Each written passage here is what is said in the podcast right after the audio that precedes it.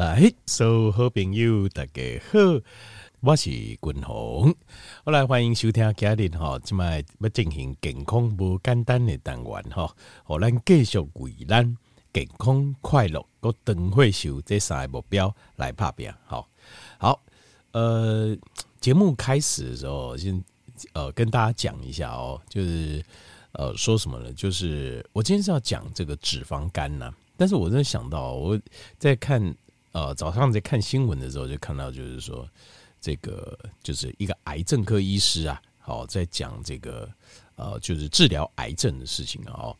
那就是说，呃，这个有这种有一个呃妇人哦，六十三岁哦，生活习惯良好，不烟不酒，好，然后他是得到乳癌，然后手术切除，好，那两年后又发现。呃，肺部肿瘤，结果以为是乳癌转移啊，那切片化验之后又是原发性的肺癌，这样好等等哦。那这个其实说是运气都非常好，你会发现原发性的癌症哦，就是老天还要留你一命啊，这而且没有要太折腾你这样子。可是光是原发性的的癌症哦，你就算是手术切掉之后，通常也会再加一个预防性的呃这个病人的选择啦哦，就是你可以选择要。加一个这个预防性的化疗，或者是就是不加，但是大部分的患者其实都会选择要加。那加的过程哦就很痛苦。其实癌症治疗最最痛苦的就是化疗这个过程。好，那但是我会觉得哦，就是我只是在看，我就觉得呃这个，所以你说不烟不酒，生活习惯良好，每天注重健康，你这样也会得癌症？因为哦会得癌症的这个原因，到现在我们还没有办法百分之百掌握。最早是这样子，我们没有办法百分之百掌握，我们只能尽量掌握。只是，呃，我有时候我就不懂，就是说，有时候哈，有时候人呐非常的奇怪。我我自己个人这样觉得，就是呃，有非常多的坚持跟自以为是这样子。可是只有什么时候他才会谦卑，然后才会放下呢？就是得重病或死的时候，死当然是死，那肯定了哈。那我是说，即使是别人的死亡。有时候也会有感触，所以有时候我是觉得，有时候丧礼啊或葬礼哦，有空我是觉得有如果有呃身体状况还好，精神状况还好的话，呃，就是我是觉得就是可以去参，就是有这种邀请，我觉得应该去参加那种告别式。为什么？因为我总觉得这个是人生很重要一个历程，就是像哦、呃，像我们在医学院二十岁的时候，我们就看到很多病跟死，可是很多人没看到。这个世界上很多人是，他以为这个世界上就是只有快乐，只有欢庆，只有赚钱啊，只有就是就是一切都是美好的事物。其实这世界不是这样子。但是我们呃，就是当然，你看用什么角度去看，你也或许可以把它当做这个人生的历程，不用去想说就是呃非常的悲伤或悲惨，就是关于老病死这种事。可是问题是你一定要知道，你不一定是说你要把它当做很悲伤。然后就拼命害怕，然后不去面对，然后每天就沉迷在自己的世界，执着在自己的世界，一直执着。可是你如果去看看老病死，多看一点，会对这个世界会有更呃更一个完整的一个观念，你会更更活得更快乐，活得更放下。要不然老是每天想的就是很执着在自己的想法，然后觉得这里不够，那里不够，怎么样，每样事情都不够，这样子。呃，或者活在无止境的这种焦虑当中，所以你看那个佛家的修行哦，佛家的修行第一件事情是要做什么？第一件什么都没有做，他没有教你，释迦牟尼佛没有教我们说，而且你一开始啊，就是跟你讲苦集灭道啊，呃，这个或呃，这个就是各样的佛理啊，什么没有？他这样是什么？他叫你先去观白骨，先去看白骨啊，先去看看死。如果你现在你懂，你知道你人生。早晚要面对，或者是都要面对的时候，你去观白骨，就知道死这件事情。你先到了一定的认知之后啊，这个时候再回头来学佛理的话，可能会更有一个完整的观念。可我自己的感觉也是这样，我自己的感觉就是，就是本来对这个世界是呃年轻的时候就是懵懂无知嘛，但是在二十岁的时候进了医院，看到那种病跟死之后，感觉又不一样了。真的那个感觉不一样。那当然，这个是呃，这个这是病人好，这个死亡毕竟还是有点距离。然后后来自己亲人或者朋友的死亡，你的感受会更强烈。可是这个感受哦，你要做什么？就是这个感受，你如果把它当做啊，就是去参加一个葬礼了啊，就就这样子哦，就是人生无常之类，那这样子对我们的意义就不大了。你对你的人生意义就不大。当你看到死亡之后，你应该是在你的人生当中要发挥重病或死亡，你应该在你的人生中发生说更积极的效应。积极的效应是什么？就是你应该第一件事情就是珍惜把握当下。就每一刻，你都应该要让自己能够轻松快乐的过日子，而不是说每一刻都在浪费。什么叫浪费呢？就是明明过得很好，然后又很不快乐，这就是浪费啊！就是你在浪费你的生命啊！这第一个。那第二个当然就是说，如果你懂，呃，这个死很快就来啊，死亡对每个人来讲，其实说实话都很快。那这第二个就是你要健康快乐。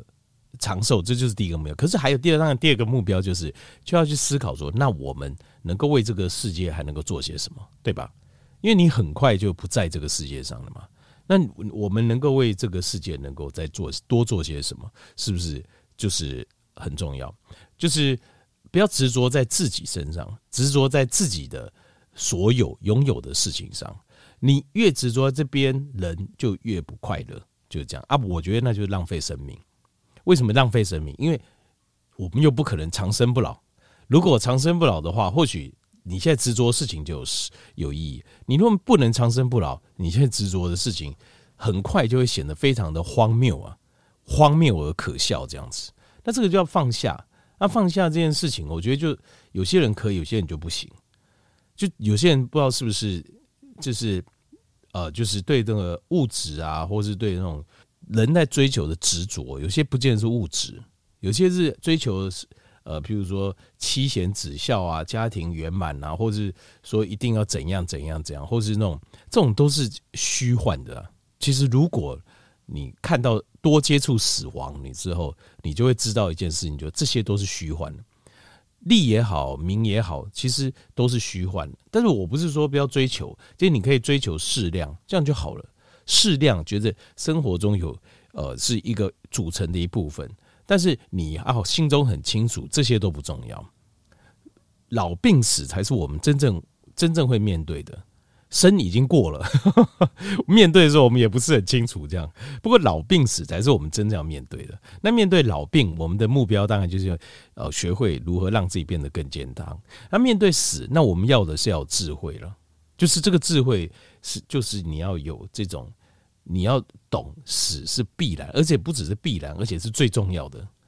在这个世界这时间这么长段的时间洪流里面，我们这个短短的存在算什么？我们的不存在才是真正的实况，不是吗？我们只是短短的存在一点点的那个时间，一下子我们就不见了。所以你必须要理解死这件事情，或是归无虚无这件事情，才是真正的。如果你懂，真的懂这边，很多人都说我懂，我懂，我懂。然后面对生活中的时候，又一堆执着，什么都放不下，也就是也没也没有办法真正得到那种安静。就是真正的快乐是一种，呃，事实上西方讲的快乐，西方讲的幸福啊，我们翻译错了。西方人讲的幸福是 happy，可是我们把 happy 翻成快乐，这是错误的，翻译错误了。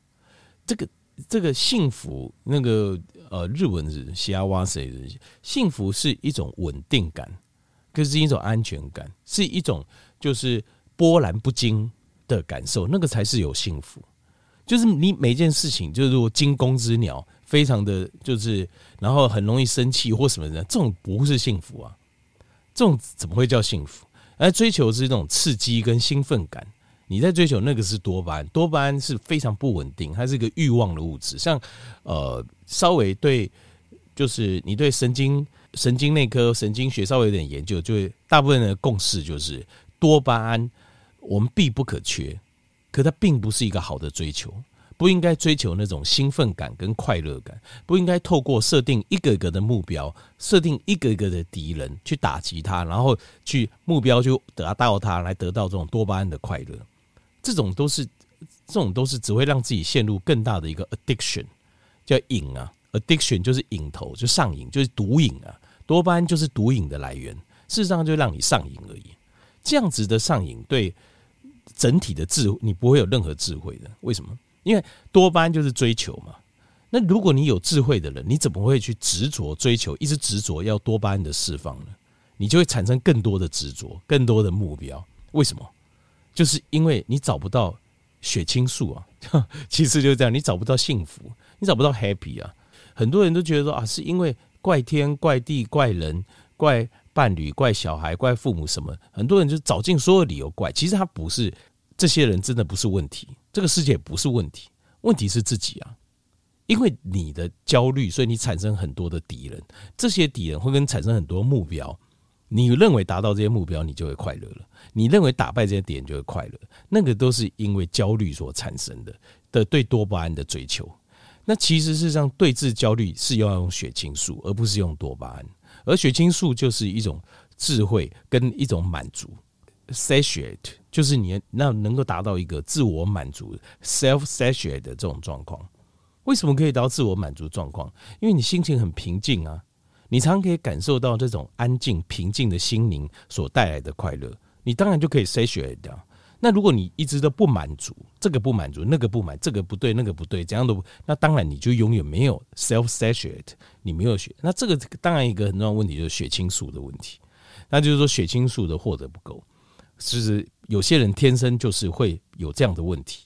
那这样的问题的人，就是他的承压性就不能太高，就是即使他能力再好、再有才华，他就是承压性不能太高。另外还有就是，你每天的要让自己 occupy，occupy 就是你每天时间要被占住，occupy 时间占住是什么意思？就是你要劳动，不要只动脑，而是要动身体，要劳动，让身体 keep occupied，让自己的身体被 occupy 的状况，你就不会。啊，一直就是让释放这种无止境的这种追求多巴胺的欲望，那这样让自己这个是，所以呃，滚龙刚才报告就是，我们人老了之后，其实事实上老天是有祝福我们的，祝福我们什么？他把我们的一些自我中心的 self-centered 的的脑细胞哦，让它老化，这会产生什么现象？就条件你会发现很多人他做善事哦。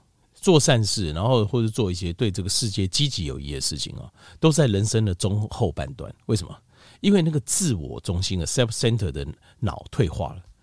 那所以当自我中心退化之后，你的真正的大我会出来，就是呃，就是我们的以前说三剑客嘛，我为人人，人人为我。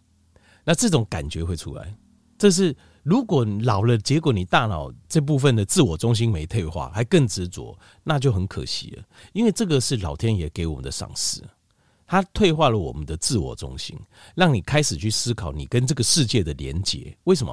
因为你就快死啊，你就快死了，然后你还执着你自己的事情，那不是很悲哀、很悲惨吗？可是如果你我们进入中老年之后，我们开始我们的大脑跟这个世界开始接在一起。所以你死的时候，真的我们要大限到的那一刻的时候，我们就会不惊不惧啊，因为你知道你跟这个世界是连结的，这个是老天爷给我们的一个赏赐，给我们的一个礼物啊。所以中老年都要面对自己一个就是一个更重要的课题，就是除了我自己，你当然你还是要把自己顾好。所以我说，我们每天都吸收健康知识，我们健康快乐长寿。但是另外一个更重要的是，你要开始去思考，是我们跟大我的连接，就我们跟这个世界的连接在哪里？如果你找到跟这个世界连接，你觉得来这一趟，觉得嗯，人生来这一趟是圆满的。这最明显的，最明显的时候，你可以，我前两天看这个曹兴诚跟赵少康吵架，赵少康说：“你这老了是脑袋有问题吗？”你就是为什么跟年轻的时候都不一样？就是当然是为了这种统独在吵架嘛。那这个是其实是为什么？因为曹兴诚找到跟这块土地的连接，跟大我的连接啊。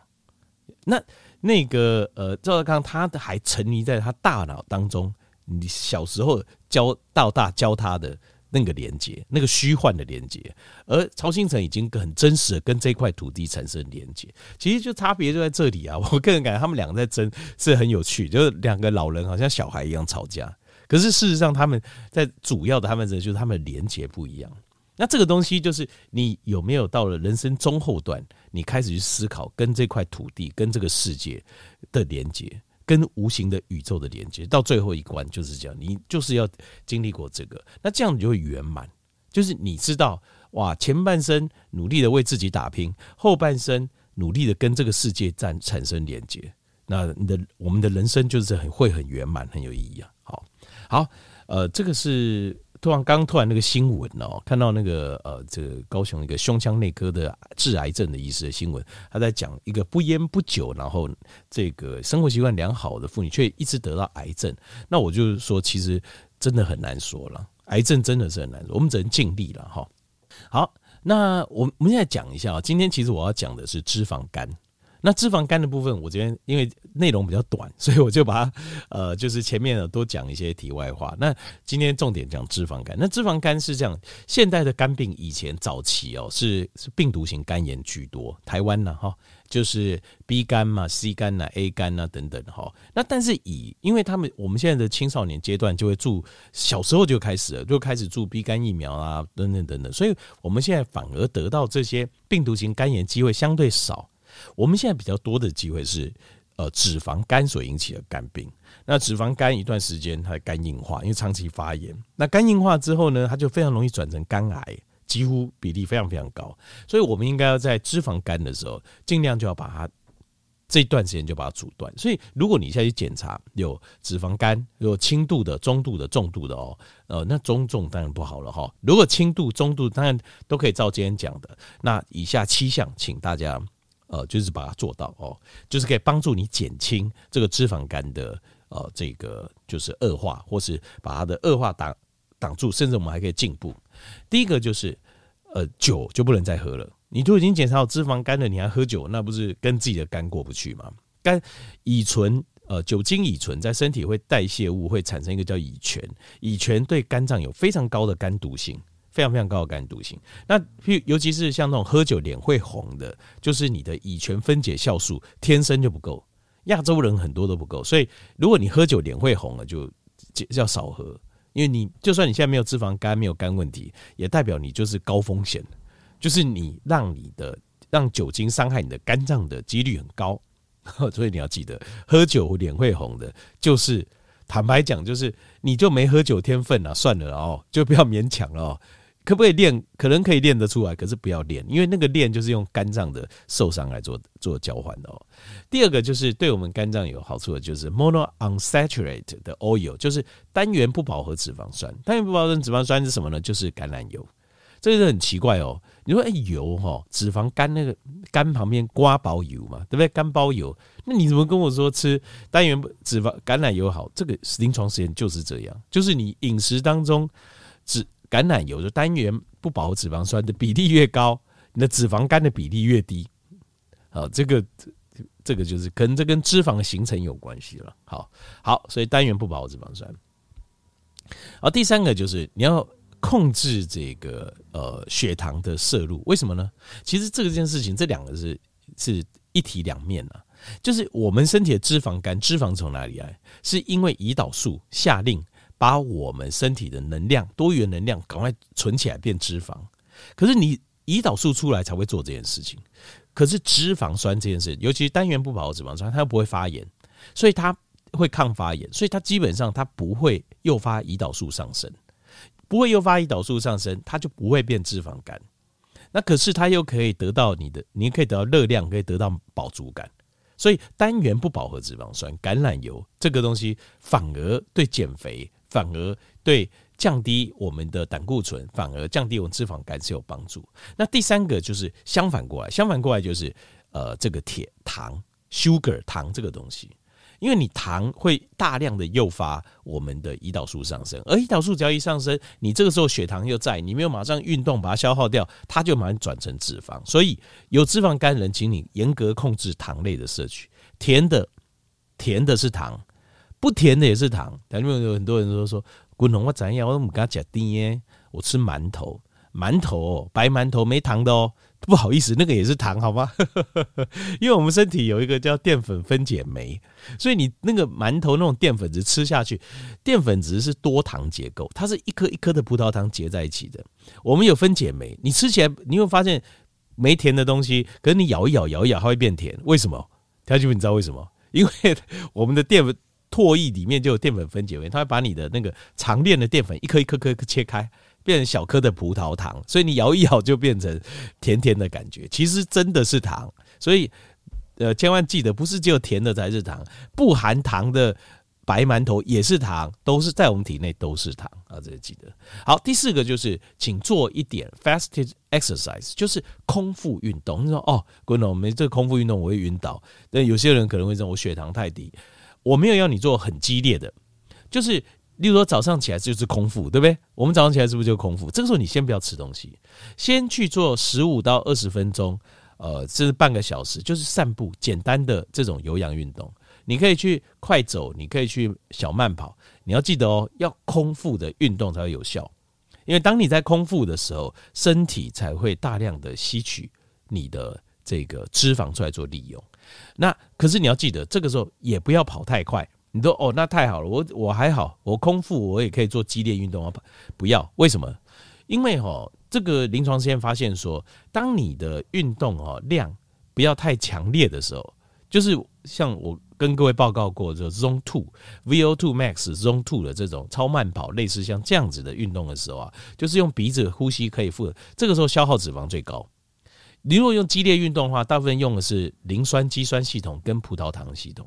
这个时候你消耗的是糖原比较多，我们要是我们时间不要那么长嘛，运动一下就希望消脂，那你运动的强度不能太强，这个时候用脂肪会比较多。好，第五个就是呃，我推荐两个保健品啊，可以吃了哦。第一个是呃奶蓟，奶蓟是可以，它是一种地中海草药提炼出来的，，milk thistle 哦。那第二种就是牛樟芝，牛樟芝这两种都临床实验科学证明对肝脏会很有帮助的。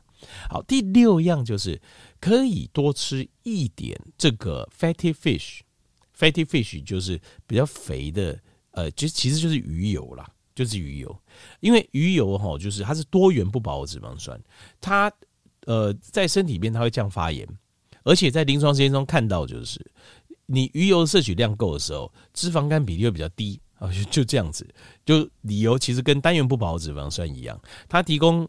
这个呃，它提供这个我们的必需脂肪酸，然后呢，它又不会诱发胰岛素，然后事实上它也是一种热量。如果你吃的是 fatty fish，比如你去吃鲑鱼啊，哈，或是比较肥的这种尾鱼啦，甚至一些小鱼哦，其实是让小鱼污染比较少。比如说像是鯷鱼啊，提鱼是也是地中海里面的这种小鱼，或是沙丁鱼，沙丁鱼事实上它也是像里面欧米伽三含量都很高，这个对肝脏都很不错。最后第七样是维他命 D，哇，你看又来了，维他命 D 真厉害，你怎么到处都有？台湾有维他命 D 真的很重要。文同上节目前才去赶快吞了四颗维他命 D，对啊，而且你量拉高的时候，它就会有产生类似就是治疗的效果。因为最近啊，稍微有点小感冒的感觉哦，那所以我就把那维他命 D 的量拉高，因为百分之九十三哦，慢性肝病的患者去做抽血检查。维他命 D 都缺乏的，维 类似像这样，就是说什么样哪类的一些疾病哦，他的体内这些病人体内的维生素 D 缺乏了。我跟各位报告，第一个自体免疫疾病，自体免疫就像过敏啊，轻微的是过敏，严重鼻子过敏啊，皮肤过敏，那严重的就是类风湿性关节炎呐，好或者红斑性狼疮啦，僵直性脊椎炎，那再来是心血管疾病的人，心血管疾病的人普遍抽血检查。体内的维生素 D 也都缺乏。第三个是癌症的，癌症的这个就又更加明显了，非常非常明显。再第四个是有身体常在发炎的，就是你常这边痛那边痛啊，筋受伤、筋膜受伤、肌肉受伤、骨头受伤、软骨受伤，常在发炎。这种这种常在发炎的慢性疼痛的，你去抽血检查，他的维他命 D 都不够。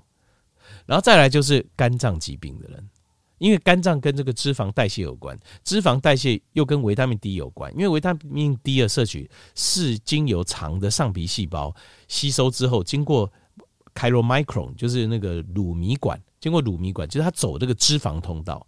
所以，呃肝脏功能不好的时候，因为肝脏主管脂肪代谢嘛，这个时候你肝脏在代谢的时候，维他命 D 是没办法吸收的，所以肝脏不好的人，维他命 D 血中含量也都低。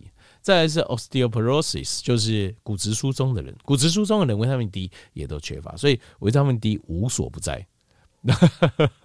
所以我一直跟各位报告就是说，维他命 D 哦，是我每天必吃的饮。这你你不知你可能会后悔了，我不是跟你开玩笑。因为你想想看哦，我们最大要要对抗的，老了之后最大要对抗的，我们说要健要长寿嘛，健康长寿，重点是什么？就是你要先去。我跟各位报告，不是找到一个仙丹让你变成超人，不是。